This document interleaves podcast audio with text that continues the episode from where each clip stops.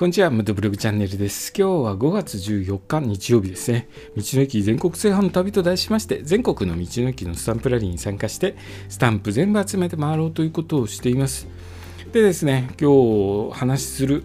お話しする話は僕もこれからですね走る上で忘れてはならないことなのでしっかりと覚えておきたいと思います、え今日はですね交差点での交通事故どういう状況が一番多いのかという話をしますね、え警視庁が公表した統計資料によると2022年度中に発生した交通事故の約56.7%が交差点内や交差点付近で発生しています。交通事故の約半分が交差点内や交差点付近で発生してるんですね。これは僕、えこの数字見てびっくりしました。交差点それだけ事故が多いということです。死亡事故においてもですね約47.1%が交差点内や交差点付近で発生しています。またですね人と車両の事故においては横断歩道上の事故が圧倒的に多く横断歩道上で事故っていうのもちょっと悲しい事故なんですけれども横断歩道上での事故が圧倒的に多いそうです。車両同士の事故では出会い頭の事故や右折する際の事故ですね、まあ、右直、右折車と直進車がぶつかっちゃうっていう右直事故ということだと思うんですけども、右直事故が多く発生しています。バイクの場合はですね加速がいいので右折車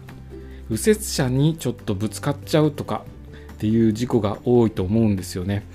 なのでまあ、右直事故十分に注意していかないといけないんですけれども一般社団法人損害保険協会のホームページでは各都道府県で人身事故が多発している交差点をまとめた全国交通事故多発交差点マップを公表しておりその中でも件数が多かった交差点をワースト10と紹介しています、えー、気になった方はですねぜひ日本損害保険協会のホームページでも見て、えー、ご覧いただいてですねどういう交差点危険なのかなと、えー、お近くにそういった怖いあの事故の多い交差点ないかなっていうのを確認していただけるといいかなと思います。えー、これらのですね危険な特徴として交差点の危険な特徴として見通しの悪い場所が挙げられます。えー、見通しの悪い交差点ですね下りにあるところとかはちょっと見通し悪かったりとかすると下りでスピードが乗ってて右折車がいて止まりきれなくてぶつかってしまうとか、